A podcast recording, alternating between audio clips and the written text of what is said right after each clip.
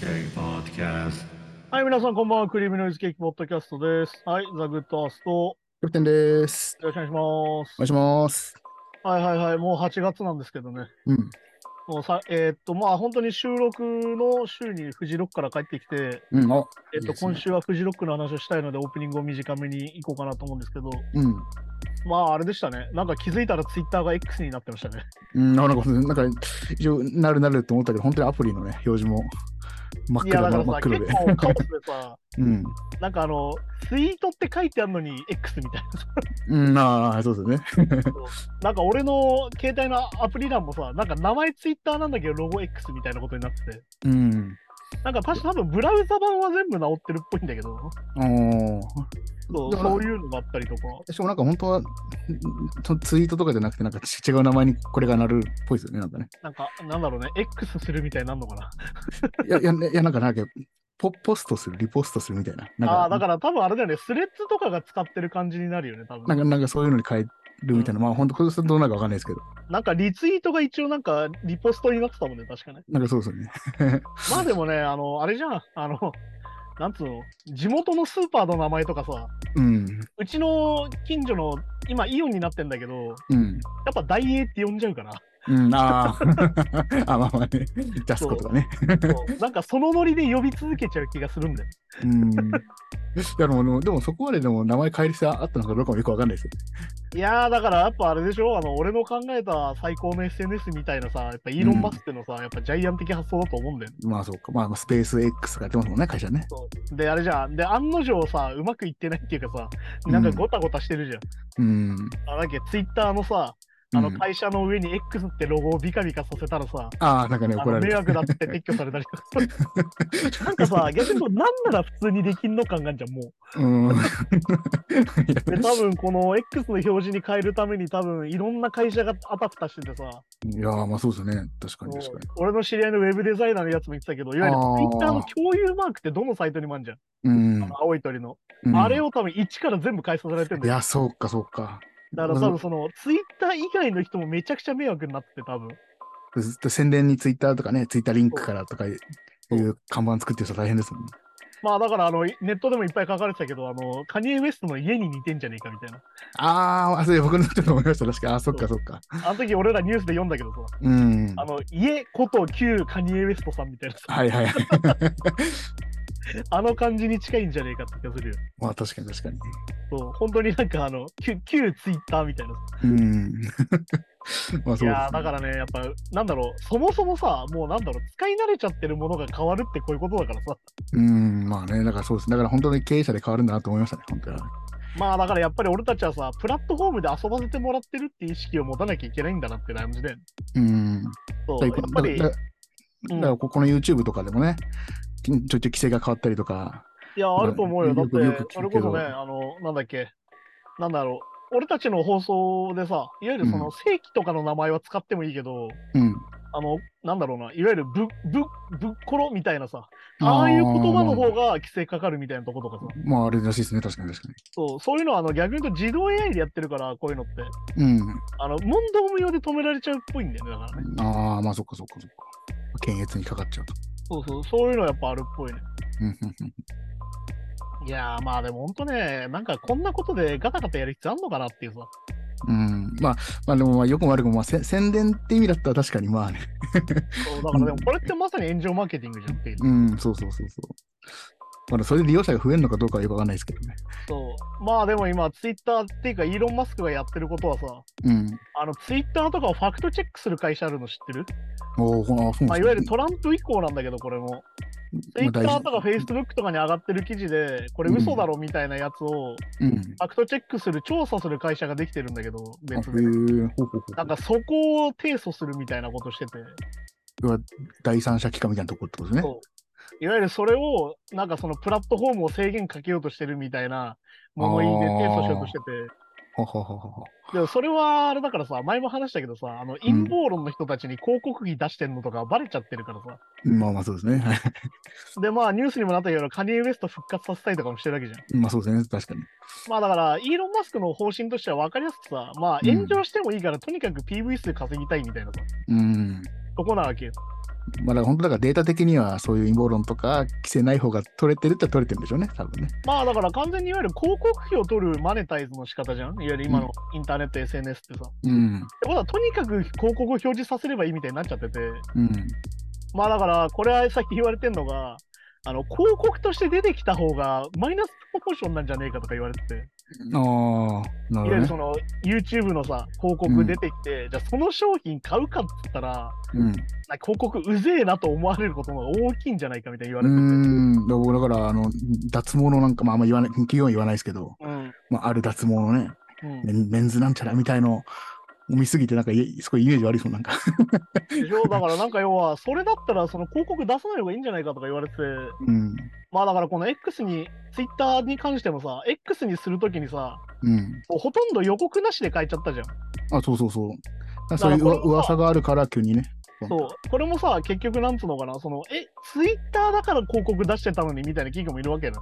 うん。っていう、なんだろうな、そういう、なんだろう、勝手さ。うん。だからまあだからこれもさだから本当イーロン・マスクも含めてひろゆきとかも多分そうだと思うんだけどうん。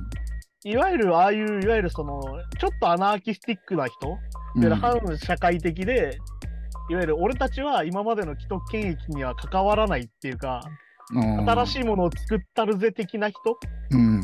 たちが結局偉くなってさうん。その権威を取ったらこうなっちゃうっていうさいやお前ら前のエリート主義と何も変わんねえじゃんっていうさなあ、まあそうなっちゃうのか。いわゆる俺たちのひろゆきが偉くなったけど結局あいつ偉くなったら権威主義になっちゃったじゃんみたいなさうん。まあでもねあのジョルジュ・ピエールと一緒でさうん。あのフランス革命のさうん。あの革命を起こしたやった後に結うんあ局ーそいつが王様になっちゃうみたいな話だかあ、らはいはい。なんかそれとまあ一緒かなって気もするんだよねうん。だからそうなんでだから皆の皆のものにはならないっていうかさすよね。だからそこは結局同じことを繰り返してるなって気もちょっとしちゃうよねうん。まあ確かに。だから結構に、イーロンマスク人間味ない感じしたけど、意外とそこは人間っぽいですね。まあだからなんだろうな良くも悪くも生きりオタクっぽいっていうかさうん。なんかその昔のネット民っぽい感じだよねだからああ、まあまあ、ネットの開始とか見てるとね、ああいう。 そうだからいわゆるそのちょっとこう社会を斜めで見てる俺みたいなっうん。ていうところだったんだけどなんかそこに関してさなんだろうな非常に大人になったりするかなと思ったら一切しないっていうかさうん、なん かそう。いやまだそのノリなのみたいなうん。それこそあれだよあのバーベンハイマーってニュースになってるの分かるうんああ、はい、バービーとね。あのバービーとあオッペンハイのマーオッペンハイマーのやつさあれもさ要は広告の中の人ってうん。まあ俺ははっきり言ってその作品とこれ関係ないと思っててまだそうですね、あれマーケティングの人そうがやってるわけだもんね、多分ね。だからよく言うんだけど、アメリカだとこれ、インターンとかバイトがやってる率が高くてさ、これ、いわうんああ、そうなんだ。えそーう、ゆる若手に任すのよ。若い人、SNS 分かってる人みたいな。ああ、そこそこ SNS 担当みたいな感じにしたんだ。それだから逆に言うと、これ結構しくじりも多くて、前から。うん。だから、あの、アメリカのネットミームのびん文化ってさ、うん。なんか日本以上に2ちゃん的でさ、ちょっと不謹慎なものが多いんで、ああ、まあ、なんかちょっとイメージありますね、確かにね。でよなんかよりネタ化するっていうか、うん。だからなんかね、そこもね、なんか、うわーって感じでさ、うん。なんかネット、ネット文化で社会が変わるとか思ってたけど、結局こっちの方なんだみたいなさ、 まあ、良くない方だよね。なんかはっきり言って子供っぽい感じというか、うん。うん、なんか成熟しないなって感じはしちゃうよね。まあ、確かにね。なんかまた新しい人が出てきて、そこを塗り替えての繰り返しになっちゃってる感じというか、うん。なんかそこは非常になんか俺が思ってたネットとは違うなって思うし、うなん、か日本のネット空間に関してはやっぱり俺震災が関係あると思ってて、うん。おまあ震災震。災を機になんかその明らかに分断したというか、うん。まあ、原発事故とかいろいろあったからもあるんだけど、ああ、はいはいい。わゆるこう思想心情で分かれちゃう感じっうん。ていうのがより強くなったかなっていうね。そしてまあ確か本当に議論ができないレベルになっちゃったなっていううん。感じにはするんだよね、やっぱね。まあ、でも、まあ、僕も、僕もあんまり言えた立場じゃないけど、議論っていうのがどういうものかって多分、そもそも勘違いしちゃってる人も多いそうですね。いや、だから本当にだから2ちゃんのノリがそのまま出てきちゃってんだと思うんだよ。うん。 2ちゃんってさ、ある意味議論もできてるところもあったけど、できてないところが多かったじゃん、やっぱり。まあまあ、そうですね。で、基本的にやっぱね、2ちゃんを見てるんじゃなくて、みんな、うん。うん。まとめブログを見てんだなって思うわけ。ああ、まあでも僕もでもそうそうかもしれない。情報み、なんか情報というかたまに流れてくるのは全部まとめかもしれないですね。そう、だからあれってさ、まさにその、プラットフォーマーの思想みたいなのが出るわけよ。その、まとめブログ作ってる人が、うん。どう思ってるかがめっちゃ出るから、うん、まあ確かに確かに。まあだからそれこそ有名なのハムソクとかさ、高速。なんかはうんいろいろこうまとめブログ有名なのあったけど、うん。そういう人たちがやっぱ非常にネトウヨっぽいムーブをしてさ、うん。そういうまとめブログばっかになって俺は逆に見なくなったんだけど、なあ、うんやっぱそういう傾向は絶対あるから、うん。っていう感じなんじゃねえかなっていうのをなんかこのインターネットをまあ俺は使い始めてもう25年以上経ってるけどうん。そういうことなのかなっていう感じはするよねやっぱねそうだから意外と、だからそっか、いろいろ変わってるようで、うん戻ってる感じがするというかね、 本当そうにな。んか結局やっぱ繰り返しプラットフォームが変わっただけで繰り返してる感じっていうのはあるかなって気がす結る構だからね、そのネットが成熟してポリコレの部分とか、まあ、そういう差別がダメだよとか、いろいろ規制があるようで、結局その使い方間違えた人を、うん使い間違えたというか、そういうね、なんか、過激な人がもてはやされちゃうみたいな。まあだから結局やっぱ声がでかいやつが優先される感じっていうのはさ、うん、俺は別にあの学校の教室の中と一緒じゃんっていううん、ああまあまあね、確か結局クラスの中心でギャーギャー言ってるやつが一番目立っちゃうじゃんっていうさに。うん、やっぱなんだろうネットの匿名性の良さっていうのはやっぱ無名の人にも発言権があるってことだったけどうん。ねやっぱりツイッターの中でもやっぱフォロワーが何人いるかとかってそういう話をしたってるああ、まあまあ、そうですね。ねってことはやっぱり権威主義じゃんってことだ からさだかうん、ら結局やっぱ違う数字になっただけっていう かさまあそうですね。やっぱ100万人超えてるとかなると、ペッてこうなりますもんね。なんかそうで逆に言うと匿名だからっつってさあの匿名なアカウントが何千人とかさうん、でこういろんな人を攻撃を一斉にしてその人が病んじゃううみたいんな、うん、うん、ありますね。なんかそれの繰り返しかなって感じがして話が暗くなったんだからそろそろフジロックの話をしようまあそうですね。じゃあニュースちょっと読んでもらっていいですか、うんあ、了解です。はいお願いたいだしきますます。はい。フジロック11万4000人動員する大盛況で完全復活と。はい。海外からのアーティスト来場者も増加うんというニュースで。はいはいはいその時は、あそのだフジロック行って、今年は、うんもう先先ん先週行かれたと、この収録時点で言うと。ああまあそうだね、本当に先週行ってきて、まあ俺は土曜日だけだったんだけど、うん、まあなんか来場者数の話をすると、やっぱ土曜日が一番多くて、うん、まあ金日が2万人ぐらいで、えっ、と、うんなんだっけな、2万5千人ぐらいで、うん。えっ、と、土曜日だけ3万5千人ぐらいだったみたいな、うなんかねん、数字は見たけど、まあでもこれ一応11万4千人って書いてあって、うん、まあだからね、あの始まる前さ、チケット売れてない説を出してたんだけど、うん。あの、ごめん違ったわっていうさ、ああのー売り切れてないだけだったわみたいな。あ、なるほど、なるほど。感じで、結構やっぱ人はたくさんいてね。おーなんかいいニュースですね、それは。うん、で、やっぱ俺はさっき言った土曜日に一番人が多い土曜日に行ったんだけど、やうん。っぱ結構パンパンで、ほうほうほどこも、なんだろうな、まあ入場規制かかったのは後半だけなんだけど、う。うん。結構混んでたかなって印象ですね。うーん。どうですか、年齢層的にはどんな感じでしたえっとね、俺が行った日はやっぱりそのヘッドライナーがフーファイターズフーファイターズで、うん。えっと取り前がエルレガーデンだったりしたから、ああ、あとね、バウンディだっけバウンディ、うん。うんとかも出てて、あとあなんだっーほけうほういやー、だから俺最近本当は流行りのバンドの名前が読めないっていうさ。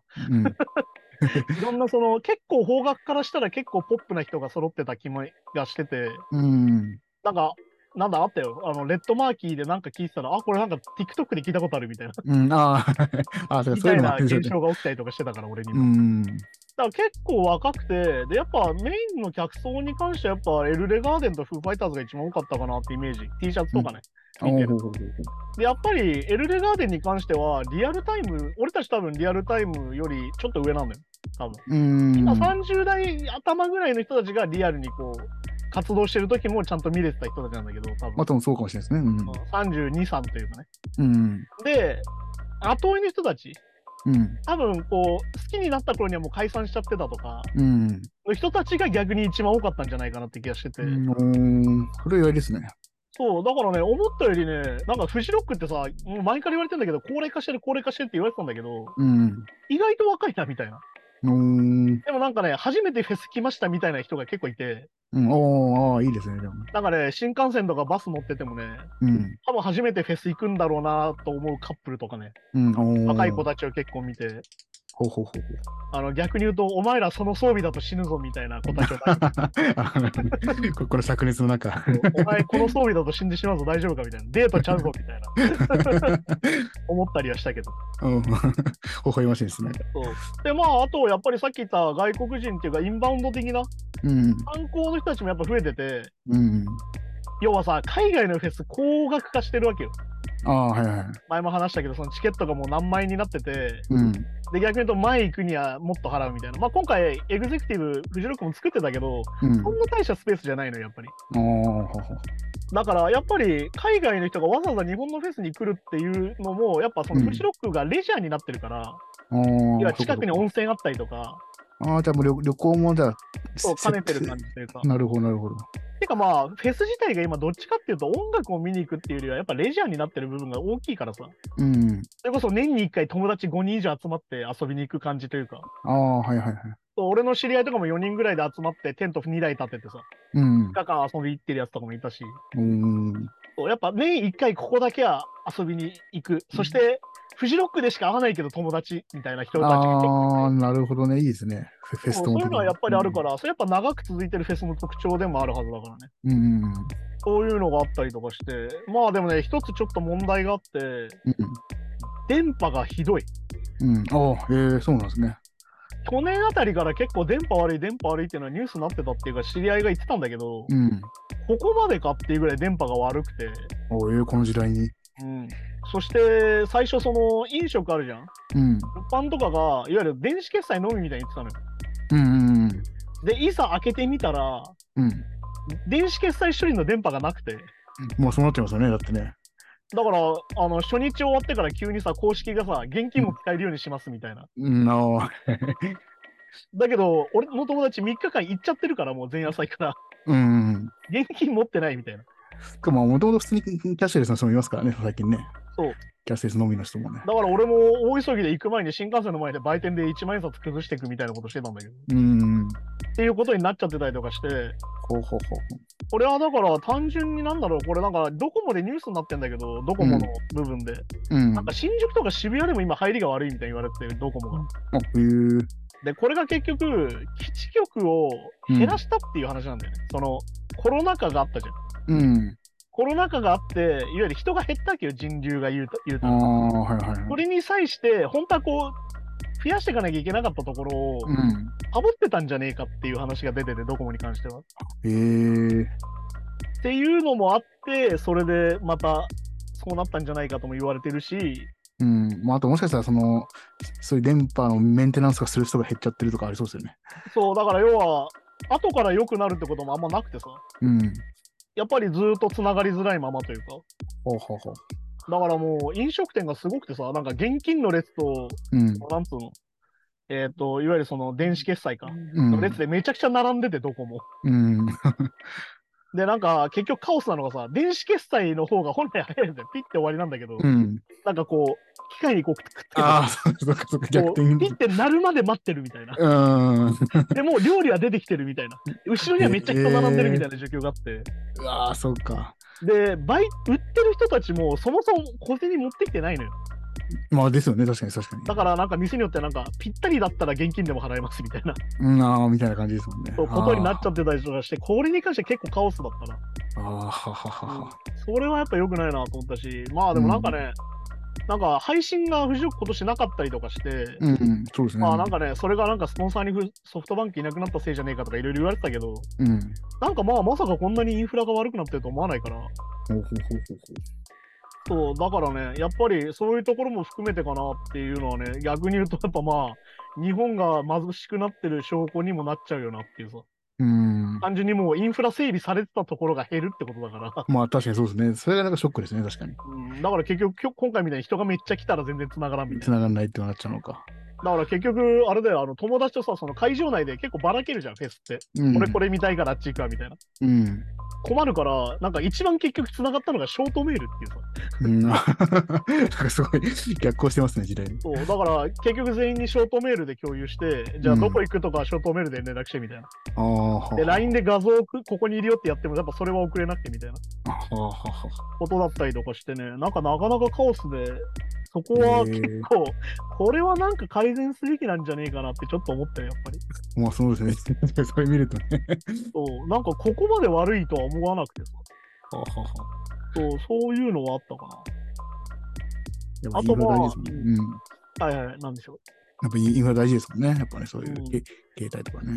やっぱさ、繋がらないと思ってないじゃん、今の人。うんそうそうそう、もうそ そそれを想定してないですもんね。あ、繋がんなかったらこうしようとか、そう、それをその視野にないですもんね。もうねそう。だから第2、第3の手がそもそもないから、うん。い普通にギャー繋がらないどうしようみたいなや、こ確とかにに。なってるっていうか。まあそ、それこそ、まあ、今若い子増えたって言ってましたけど、うん、い若い子なんかも携帯当たり前ですからね。や、だから結構ね、連絡つかないんだよみたいな話してる人がいっぱいいてさ。うん。あとまあ、あとコロナはやっぱ減ってねえなっていうので、あの、うん。何人か知り合いと、まあ、ずっと一緒にいたっていうより、こう何人か会った人がいるんだけど、うん。あの2人ぐらいコロナかかってる人いて、うん、おー。で、なんか話聞くと、やっぱ後ろでマスクなしで咳してる人いたとか、ああ。そういう話を。を聞くから、まあ、まあ、まあ、そうそうそうですね。だって、でも、へ、へ減る、あれはないですもんね。だってねそう、まあまあ、なん何度も俺たちは言ってるけど、減ってないかんねっていう。うん。 そうそう。で、特効薬できてないんでね。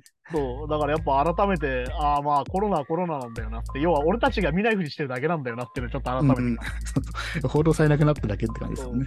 感じかな。ああとまあ、なんだろうな、あとアクトに関してはね、うん、まあ、音が良くなってるなと思って、ここ数うん、年で、ねおへーでね、明確にやっぱギターの音が良くなってる。うんうんうんやっぱアンプシミュレーターとかの進化なのかもしれないけど、キャビネットとかね。うん。あとマイクか、だから拾ってる。うん。はいはいは明らかにやっぱクリアだね。い。へえ。うんうん。やっぱね、そこはすげえ感じたかな。うんなんか明確にクリアになったなと思ったね、やっぱうり。んなんか分離がいいみたいな感じなんですかなんかそう。なんかね、めちゃくちゃ分離がいいのに、ちゃんとなるっていうか、結構なんかそのやっぱそういう野外フェスとかだと特にこうギギターが好きなんで聞きたいんですけどフレーズ何弾いてるか分かんないとかあるじゃないですか結そう結 音構によさ、っては後ろに行っちゃうイメージじゃん、ギターってどうして構も。あそうそうそうそうそうそうやっぱさ、生楽器系というか、声とかがやっぱ、そうドラムとボーカルがやっぱね前でみたいなのそうそうそう。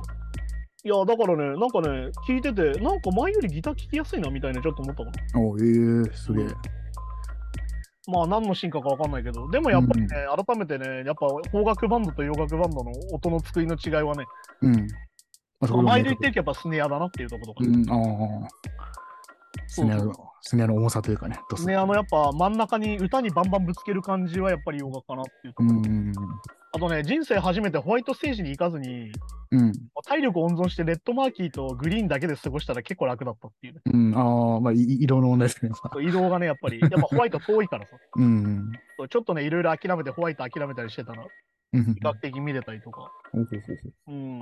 まあ、あと、アクトに関してはね、あの、羊文学を俺初めて生で見たんうだけどうんはいはいなんかね、意外と硬派でかっこいいみたいいや、僕、あさん好きそうだなずっと思ってたんですけどね。 な。ああ、だからなんかまあ俺おお友音達的もに言はわれてて。うん。あとなんかね、俺もうちょい違うフェスになんか出てて、チラッとだけ見たんだけど、うん。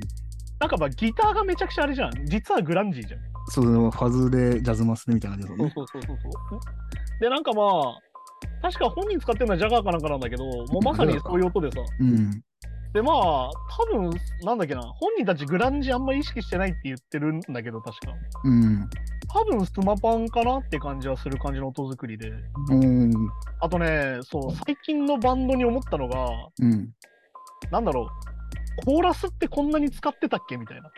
おーほうほうほうほうほう。一時期ポストロックすげえ流行った時って、やっうん。ぱみんなショートディレイだったの、そういう音って。うん。 ま あ、これはもうめちゃくちゃエフェクターの真似っこい。いわゆるグランジ時代ってさ、結構コーラス使われてたわけよ。うん、まあそうです80ね。年代で。まあ、いわゆるさ、俺の流れだと言うと、キュアとかスミスとかが、うん。うんいわゆるコーラスサウンドをこう一般化したっていうか、こう流行らせて、はいはいはい。で、まあ、その以降のグランジとかニューウェーブの人たちみんな使ってるみたいなイメージだったんだけど、うん。で逆に言うと90年代から2000年ぐらいになってから、うん。なんかコーラスあんま使いたくないみたいな。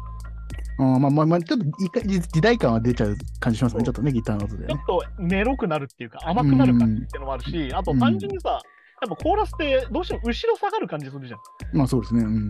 そうそれでやっぱモグワイとか分かりやすいんだけど、ああいう音出してるんだけど、全部ショートディレイなんだよね、見てるのね。おーで、まあ、モグワイのギターとか特に俺コーラス好きじゃないとか、あーはははよく言う人が結構ポストロック系の人で多くて、だから結構なんか一時期コーラスを使う人あんまり見なかったんだけど、まあ、アルペジオやるときのね、音の輪郭とかは確かにコーラスだとう埋もれちゃうんですね、ちょっとね。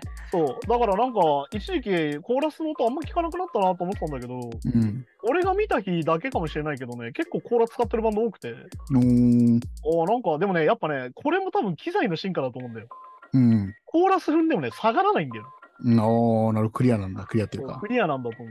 だだから、えっ、と、スモールクローンか。よく言われるそのエレハモの有名な、うんうんまあれがある紫色のやつですねあ、。そうそうそうそう。それがまあ、えっ、とまあ、一番有名だけど、あれってやっぱ下がっちゃうね。うん。で、スモールクローンのオリジナルって言われてる、こう、今、アナログマンっていうメーカーが出してるスモールクローンがあるんだけど、はいはそれはやっぱ、デプスって深さがあって、うちんょっと太くなるイメージなんですよい。おーっていうのを逆に言うと今多分シミュレーターとかがみんな多分こうモデリングして入っててさどこうに、ん。そのいわゆる、まあ、さモジュレーション系って今結構みんなマルチ使っててうん。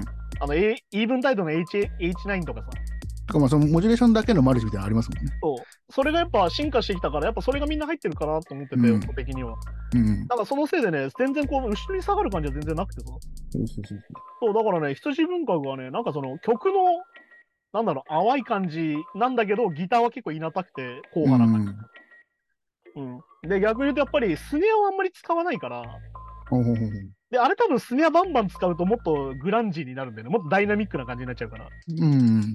だからやっぱりなんかグランジは通ってないんだろうけどやっぱりポストロックよりはグランジだなって感じっていうか、おー、えー面白いですね。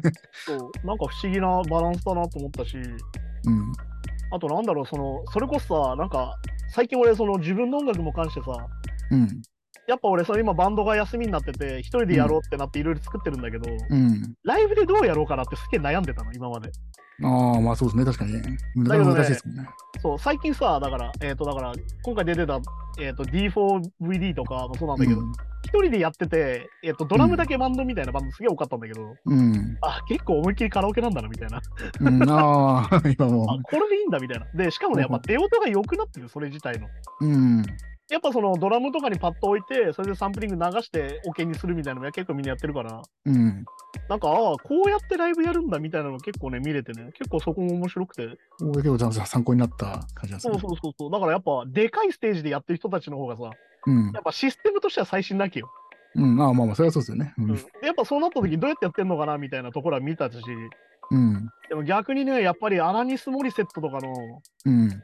オルガンもいてみたいな、うん。フルバンドみたいな。フルバンドみたいな、コーラスいてみたいな、うん。あそこのやっぱ、強大さ状態だね。ああ。いやー、やっぱデジタルもここにはかなわねえよなっていうか、ああ、まあね、確かに。ええか、みんなうめえみたいな、まあ、そうまあ、それもでかいですけど、ね、確 かみんな、なんだろうな、やっぱああいうバンドのさ、そのバカうまいんだけど、バカうまくしないっていうか、に。うん。ところもやっぱ感じたしね、うまい人がラフに弾くみたいなね。なんかそうそうそう。まあ、アラニス・モリセットに関しては、ちゃんとあのテイラー・ホーキンストレビュートもちょっとあったりとか。うん。当時のライブビデオが流れて、ライブのツアービデオが後ろに流れてて、テイラーがちょっと映ってたりとか、要は、テイラーがいたほんとほうほうほうほ96う年とか、そういう頃のうん。映像とかちょっと流れたりとかして、そうそうそうそうで、やっぱアラニス・モリセット改めて見て、やっぱりアブリル・ラビンとかの系譜はこの人だよなっていいうやー、まあなんかそんな感じですよね。確かに。やっぱなんかその、いわゆる女の子っぽくない感じも含めて、やっうぱん。強いなって感じというか、うん。結構骨太な感じ、曲自体が。ああ、はいはやっぱそれはアメリカーナっていうかさ、やっぱアメリカのバンドって感じがするなっていうい。うん。感じはしたかな、すごい。あ確かとになんだろう。あとまあ有名どころだとやっぱエルレガーデンを聞いてて、うん。俺はちょうどその時スローダイブとかがライブやっててさ、レッドマンキーで。で、スローダイブを見に途中から行っちゃったんだけど、やうん。っぱね、全部知ってるってやっぱすごいなっていう。 うん。ああ。やっぱね、日本のバンドでさ、うん。大体わかるバンドってもうエルレガーデン以降ほぼないんじゃないかなって気がしてて。うん。なんかやっぱ一曲とかならわかるよ。まあさっき言った TikTok で聞いたことあるバンドとかさ。うん。あ有名曲一曲とかならわかるけど、うん。まあ自分が軽音楽部にいたのもあるけど、やっぱなんかやってる曲大体わかるみたいな。そうそうですね。エルレってでもなんか、そんなにタイアップとかやってるイメージなかったけど、CM とかな、そんなイメージないけど、結構みんな知ってますよね。そうだからやっぱりそれってやっぱみんなが真似したりとか、やっぱ憧れてるみたいなのが多いのかなと思うし、うん。まあだから言い方悪いけど、洋楽を聴かない人のための邦楽の第一人者なんじゃねえかって気がしてあてあ、まあまあまあまあまあ、確かに確かに。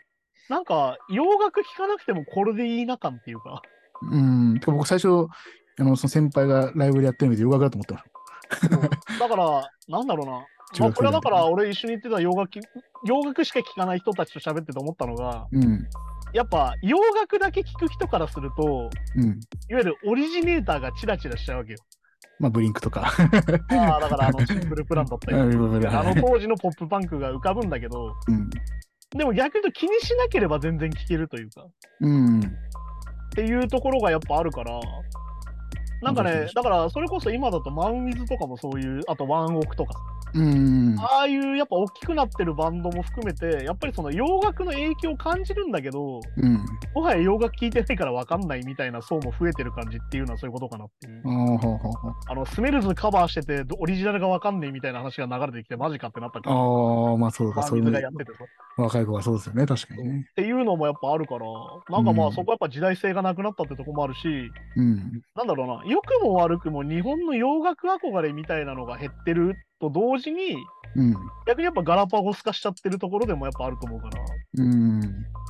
そうそういうことだしね、あと逆にさ、今、今ポップパンク流行ってるじゃん、アメリカだと。まあそうですね。うんだから逆に言うとそこのリスナーからしてもエルレガーデン普通に聴ける感じっていうか、ああ、そこそこ。まあ、まあ、てかまあむしろね、いいですよね。ドンピシャぐらいですもドんンねピ。シャになってるんじゃねえかなって感じはしたかな。ほうほうほそうう、まあでもね、鳥の風合いに関してはもう文句なしというかね、あのね、やっぱね、前も話したけど、やっぱりジョシュ・フリースのドラムがとんでもないっ すよ。うん。うん、やっぱそこだったんですか。 あのそうなんだろう。いやー、世界で一番うめえなと思ったね、やっぱり。うんやっぱライブ見るとやっぱ感じますもんね。そういうのやっぱ、俺が一番好きなドラマーが歌ってるバンドで一番うめえドラマーが叩いてるみたいな。みたいな。あとね、やっぱテイラーとの差別化をちゃんと測ってて、うん。やっぱテイラーってさ、もう長くやってるから、うん。完全にやっぱバンドのグルーブなのよ。うん。はいはいはい。で、やっぱ、フーファイってやっぱデイブ・グロールが中心のバンドだから当たり前だけど、うん。やっぱデイブってちょっと走り気味なんだよね。うん。で、ちょっと演奏もぶっちゃけ暴れるというか、うん。結構がっつりしない感じなんだけど、うん。やっぱ女子の方は、今回やっぱり相当その、しっかりキープするイメージというか、うん。いわゆる原曲の音源通りのテンポで行こうみたいな意識が多分ある感じになってて、うん。なんか聞いてて、あれモンキーレンチこんなに遅かったっけみたいなとか、うん。ああ。エヴァーロング遅くないみたいに思うぐら い、やっぱそうしねっかりキープするっていうか。あで、逆に言うとやっぱクリスとか、いわゆるその周りのバンドメンバーやっぱ安定してる人たちだから、ーうん。やっぱ改めてデイブのグルーブに合わせてやってたんだなって感じがちょあっあと。なるほど、なるほど。だからやっぱ聞いてても若干デイブのギターが前に出てっちゃう感じもちょっとあったりとか。うん。で逆にやっぱそれがパンクバンドっぽくてかっこいいなと思ああ、まあ確かにね。ラライブ感あっていいですよう。ね。ライブ感があっていいっていうか。で、まあそこにやっぱ安定して合わせれるから、女子の方がね。うん。そういうのだったりとかして、やっぱテイラーはやっぱその、もう分かりきってるから、グルーブが、周りの。うん。完全にそこに合わせてやっぱ走らせて叩いてたんだなってちょっと思ったから。おお、そんな違いもあるんですね。うん、やっぱね、そこはやっぱ同じうまいドラムでもタイプも全然違うし、やっぱね、 音がでけえっていう。うん。あドラムの音一番でけえっていう。いやそうなんだ。え、それもやっぱ生音からでかいかな。もう生音からでかい感じ。あええこれ、マイクで拾っても、ここまで逆にさ、わかるじゃん、あの、俺たちのレコーディングでさ、うん、こんなにマイクもし上げてたら、うん、絶対かぶるじゃんと思うじゃん。うん、そそうれ、でファすンね。ありまはすセね。パレートした音ででかいのよ。ええ別もに、う別ほんとスに、ネアだけ聞こえるっていうか、ああ、でも本当出音がでかいんだじゃあ。出音が多分もうキックも超安定しててさ。うん、でなおかつやっぱあの人、モーラー奏法っていうた叩き方だから、うん、いわゆるこう、よく言われるのがシンバルにもニュアンスがつくみたいなうん、はいはいはい。感じだから、もう、すごいそこも、もう、歌を前にするときは完全にわざとこう下がるぐらいの。ああ、へえで、まあ、ほんとドラムかかますとかもバンバンかましてくるしみたいな。すごいな。あとまあ、今回、女子がなぜか2バスでやって て、うん、おおはいはい。あの、テンション上がってくるとアウトロ全部2バスで叩くみたいな。あまり腐敗の曲ってすごいそんなないですよ。 あれっていうか、2バスじゃないよね、この曲とか思いながら最後、ドコドコドコドコってなってて、2バスの使い方って本来これだったな みたいな。いわあ、まあ、なんかゆるそのメタルの、いわゆるその演奏の中に取り入れるんじゃなくて、うんさテさン最ション最上が後のったねか。ら全部叩いちゃうみたいな、そういうとこだったりとかね。えー、すごい面白いですね。そう。あとまあ、なんだろうな、まあ、まあ、俺は風害の本当ファンだから言うけど、本当になんかうそのん、曲の意味が変わるっていうのはデーブ今回ずっと言ってて、うん。若い時歌ってた曲が30年、40年経って意味が変わってるっていうのもあるし、うん。改めてそのテイラーが亡くなっちゃったから、うんこの曲はこういう取り方があるなみたいなとことか、おー、なるほど。そういうのもあったりとかね。まあだから本当にあの、ウォークって曲があってさ、うん。ウうェスティングライトってアルバムに入ってる。んまああの、ウェスティングライトってアルバムは1曲目でブリッジバーニングで曲で、うんあの、くすぶるぐらいだったら燃え尽きて死んだ方がいいんだって歌った後に、うん。ウォークって曲で俺は絶対死なねえからなって歌うってアルバムなんだけど、おー。あれが要は前日本に行った時ってサマソリで来ててさ、うん。で、その時ってクリス・コーネルとかが亡くなった時期だったのよ。あー、はいはいはい。で、ウォークを歌ってる時に、その当時、テイラーのキックのヘッドがね、クリス・コーネルの写真だったんだよね。うーん。いわゆるまあトレビュートの意味でさ。うん。で、まあウォークを歌ってる時に、そのフレーズになった時に、そのドラムのヘッドがアップになるみたいなことをやってたけど、当時も。うん。だけど、今回はさ、いや、テイラーもう死んじゃってるじゃんみたいなとこもあるから。っうんまあまあ、そうですね。確てかに。いうところでまたちょっと意味合いがより変わるというあー。かだからなんかそこも含めてやっぱ長いことバンドをやるってこういうことだしうん。やっぱ音楽って変化するようなっていうか俺たちの聴く側も変わるからっていうやっぱ、やっぱそういうのはバンドってやっぱストーリーもやっぱ込みでいいですよね。確かに。まあやっぱね化学変化だよねやっぱり、うん。やっぱ個人的な歌なんだけどやっぱりみんなで作ってるからってのあるしうん。あとあと今回スペシャルだったのはシドニール・オコナーのトレビュートでアラニス・モリセットがゲストで出てきてうん。そのオコナーの曲をやったりとか、ああ、まあそう、なるほどね、ツイートをね。そうそうあとあの受けるのがあのウィーザーのパッドが見に来てたらしくて後ろで うん。はいはい。 「ブーファイの7人目のメンバーを呼ぶぜ」っつってそうん。あの無理やり連れてきてうん。あのパッドスメアが「はい」っ つって「お前聞いて」っつって あのビッグミーを一緒にやるみたいな。あで、本当打ち合わせなしだったんでいや、多分本当にバックにいて、ちょっとやろうよって感じでやったんじゃねえかぐらいの。 ですかね。すげえ。パッドスネアってさ、ギターがめちゃくちゃ低いから、位置が。うん。あの、その、ウィザーのパッドめっちゃ弾きづらそうっていうう、わあ確かに、ギターの位置そういうところ。ろ。いや、まあでも横綱相撲でしたよね。うん。まあ、笑っちゃったのが、あの、開演がうん3分早かったんですよ。あ、早いことがあるんですね。いや、普通ない じゃん。音楽ねのライブってさ、早めちゃダメじゃん、お客さんのために。そうそうそうそう。まあまあそのね、そう遅れることは、まあたまにあってもね。 3分早く始まったのに、あの、10分遅れて終わるっていう。ああ、 じゃあ結局、ちょちょっといや、長かめった。ちゃくちゃ楽しかったんだろうな。 うでん。なんかあの、貼ってあったセットリストみたいな何曲か削ってたから。ああ、なるほど、なるほど。もうあの超楽しくて長くなっちゃったんだなっていうね。ああ、いいですね。なんかいいですね。そういうのも吹っ切れたというか、ある意味ちょっとね。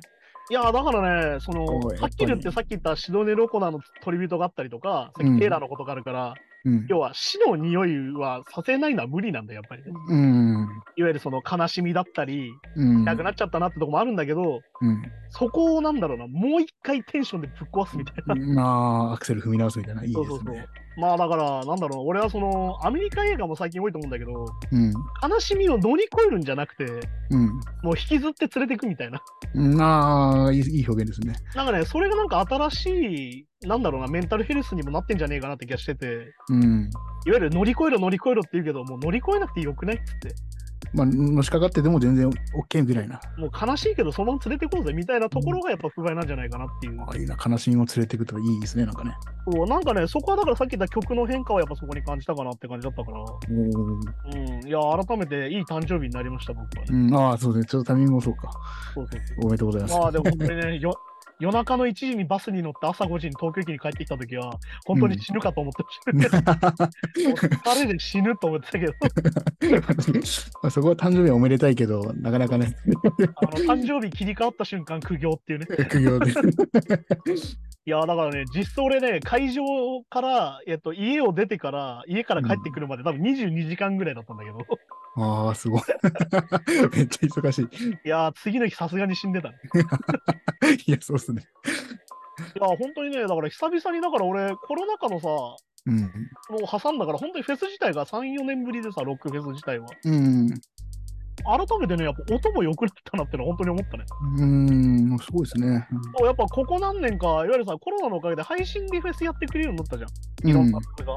あ、無観客とかね。うん、そう、そこも含めて音いいなと思ったのよ、ここ何年か。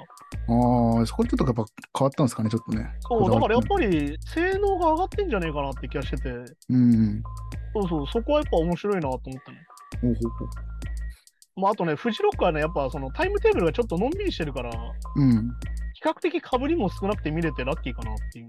うん。まあでもしんどいし、チケット代も高いし、まあ本当にね、フジロックこれ不思議なフェスだなと思ってて、うん。毎回帰ってくると、いや、もうマジ疲れたし、マジ人多いし、もう二度と行かねえと思うんだけど、うん。 3年に1回ぐらい行ってんだよ。ね、 やっぱ行っちゃうね。そうなんかね、不思議なものだなと思って。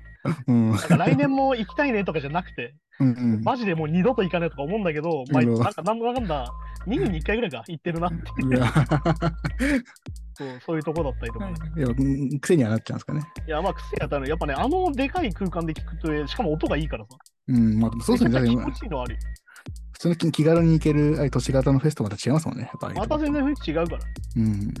まあ、ずっとね、あの、フォーフジーっていうフレーズにテーブがハマってて、うん。ずっとフォーフジーをずっと連呼して、うん。あの、帰り際に、俺の次の入れるタトゥーのテーマは決まったなって書いてたけど。うん。フォークジェット入れるかでしたら、後ろの女子にやめとけ、やめとけってやつ。そういうのだったりとか。なるほど。なかなかサービス良くて。まあ、でも俺は結構に日本好きでいてくれてますよね、結構ね。そうだね。だけど、実はあれなんだよね。単独に関してはもう10年以上多分来てなくて。うん。ああ、そっかそっか。そう、今度は単独で来たいみたいなこと言ってたから、うん。確か12月ぐらいにオーストラリアに確か来るのが決まってたから、その流れで来てくんねえかなとはちょっと思うんだけど。うん。やっぱね、ジョシュ・フリースのドラムぜひ生で聴いてほしいなって感じ。ああ。うまいドララムってこれだなみたいな。全くテイラーと違うタイプのうまいドラムだから。まあ面白いのがね、あの、ジョシュ・フリース、そういやこの前、ウィザー、ウィザーで叩いてたなみたい な。うん。やっぱそこのつながりもあるのかなみたいな。ああ、そっかそっかそっか。そういうのだったり。あとまあ、ジョシュ・フリースの紹介のところでディーボの曲急遽叩いたりとか。うん。おお、すそごのい。ジョージ・フリースのあの華麗なる経歴がやっぱね、さすがだなっていうのと、うん。あとなんか日本にいる間、あのデイブたちは普通に観光してたけど、うんあ。の女子は前も話したあのディズニーランドマニアなので、うあんのしっかりディズニー CD でタワー・オブ・テラーに乗ってた。ええもそうう日本に来てもディズニーに行きたいディズニー行きたい。そうそういう人 なんで。いや、かわ本いいで当すに面白かったです。うん。そしてやっぱ、やっぱそのフルスペックじゃないけど、制限なしのフェス。うん、あそう、それがまずね、でかいですもんね。まあでも本当にコロナにはかかるんでみんな気をつけてっていうね。うん。いや、まであ確もね、かにやっね。ぱあの中でマスクしろっていうのはちょっとしんどいなと思うね。うん、まあそうですね。もう普通にだって電車の中でももう半分ぐらいマスクしてないですもんね。そう。まあそんな感じでしたかね。はい。じゃあこんな感じで今週もやってきたんですけど、まあほぼフジロックの話は終わりましたけど、はいはい。あの唯一暗い話をするとですね、あの、うん。まあ俺は見てないんだけど、3日目のリズムもめちゃくちゃ良くてね、話、うんほう音も演奏も素晴らしかったらしいんだけど、うん。あのリゾがあのスタッフとダンサーに訴えられて今。おおほうほうほう。で、なんか読むと結構えぐくて、これ結構読む、読まない、読みたくない人読まない方がいいと思うんだけど、うん。結構えぐいパワハラとセクハラがあるったっぽくて。あええほうほうほう。でまあ一応リゾのもメッセージっていうかそれに対してコメントしてたんだけど、まあ、いわゆるその、多分裁判がこれからあるからうん。あの何も言ってない感じの文章なんだよねやっぱ裁判向けになるからこういうのって。まあまあそうですね。あんま言っちゃいけないですもんね。そうねだからね、何とも言えないなんかこう苦い感じになっていて、ああ、そうなんだ。だからやっぱリゾみたいなさ、いわゆるそのボディポジティブみたいな、そうそう、なんかむしろむしろそういうのと戦うぐらいな感じのね、イメージだったけど。やったけど、やっぱりそういうことになっちゃうっていう怖さ。うん。うん、で、やっぱリゾもやっぱね、そのパワハラとか受けてきた経験が本人にあるから、だかうん。らこれは結構あの虐待されてた人でもそうなんだけど、ああ、はいはい。同じことをしちゃうけ系列が結構多いというかそ。っか自分がそのそういうポジションに行っちゃうと、どうしてそもうこ同じようなことをしちゃうっていうのは、まあこれは本当にまだね何も言えないんだけど断定できないからね、うん罪に関しては。だけど本当にねそこはマジで難しいんだなと思うしいわゆるこういうレベルの人でも難しいから、うんあのそうですね、でもそうやって座ってきたら、まあ、もちろんそれだからってこれをされるべきじゃないけど、そうそうそうそれいや優しく指導するっていうやり方知らない可能性あります。自分がややされたことないから。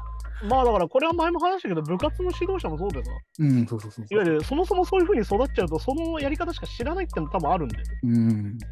ら本当にそれ自体が過渡期なんだなともちょっと思うからねうん。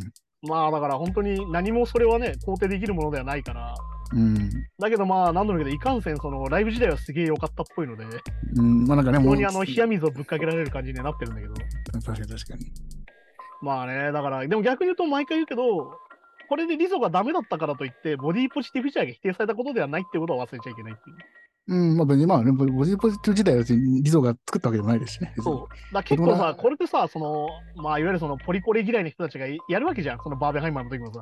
うん。ほら、こいつらが言ってるポリコレなんてこんなもんなんだみたいな。ああ、はい。やりがちなんだけど、いや、そういうことじゃないからっていうさ。